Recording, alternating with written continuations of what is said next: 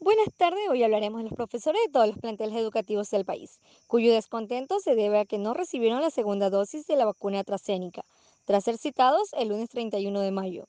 Para ampliar esta información nos encontramos con el profesor Gualberto Velázquez. ¿Qué afectaciones le traería como docentes el hecho de no estar vacunados con el regreso a clases presenciales? Adelante. El riesgo que corre un docente que no haya recibido la segunda dosis y asista a clase presencial. Es muy peligroso para el docente por cuanto puede correr, correr el riesgo de ser contagiado, eh, ya que él tiene que estar al roce de muchas personas, eh, tanto en el trayecto desde su casa hasta la institución educativa donde él tiene que ejercer su trabajo, como en la misma aula de clase con sus estudiantes. Por eso es sumamente importante que todos los docentes que vayan a estar en, clases presenciales tienen que estar con la segunda dosis de la vacuna. Para de esa forma puede estar seguro tanto él como todo el resto de sus estudiantes.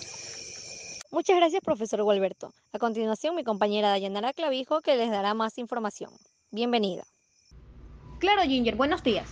El personal de salud que estaba encargado en la unidad educativa Colegio San Gabriel no procederá con dicha administración, porque la respuesta de un médico fue, pese a que en el sitio web del Ministerio de Salud se les convoca para la administración de la segunda dosis, no se dará.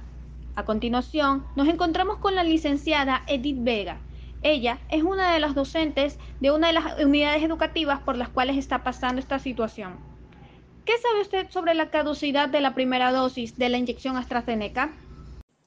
Caducidad de la primera dosis de la vacuna AstraZeneca. En primer lugar, debemos de saber que toda vacuna tiene un tiempo de vencimiento, pero todo depende de los antídotos. En el caso que una persona se haya puesto la primera dosis, se vencería a los tres meses la vacuna, que equivale 12 semanas.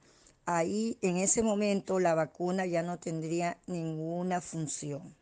Y teniendo en cuenta que en el grupo de docentes que fue considerado como prioridad al momento de la vacunación, ¿cree usted que hubo una buena organización a la hora de asignar por sectores o cantones la aplicación de la segunda dosis? No hubo comunicación. Les hablo en el caso mío. Yo soy una maestra del Distrito 5 y me tocó irme a vacunar al Espíritu Santo.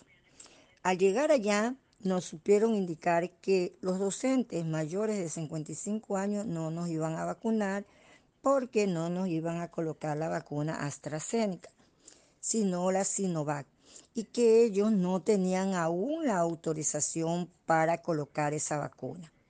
No nos vacunaron y nos indicaron que nos iban a volver a llamar para citarnos en otra ocasión y colocarnos la vacuna.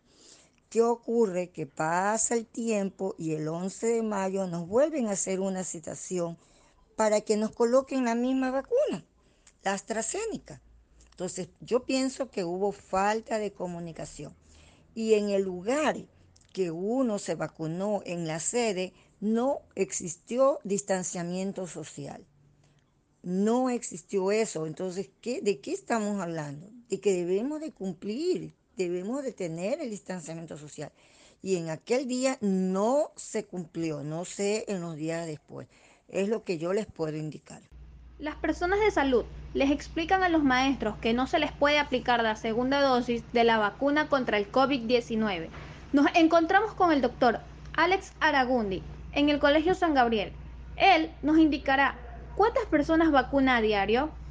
Respondiendo a tu pregunta, tenemos un aproximado de 50 a 60 pacientes al día quienes vienen a realizar su proceso de vacunación correspondiente, los cuales incluyen a docentes de institutos educativos, personas con discapacidad y adultos mayores.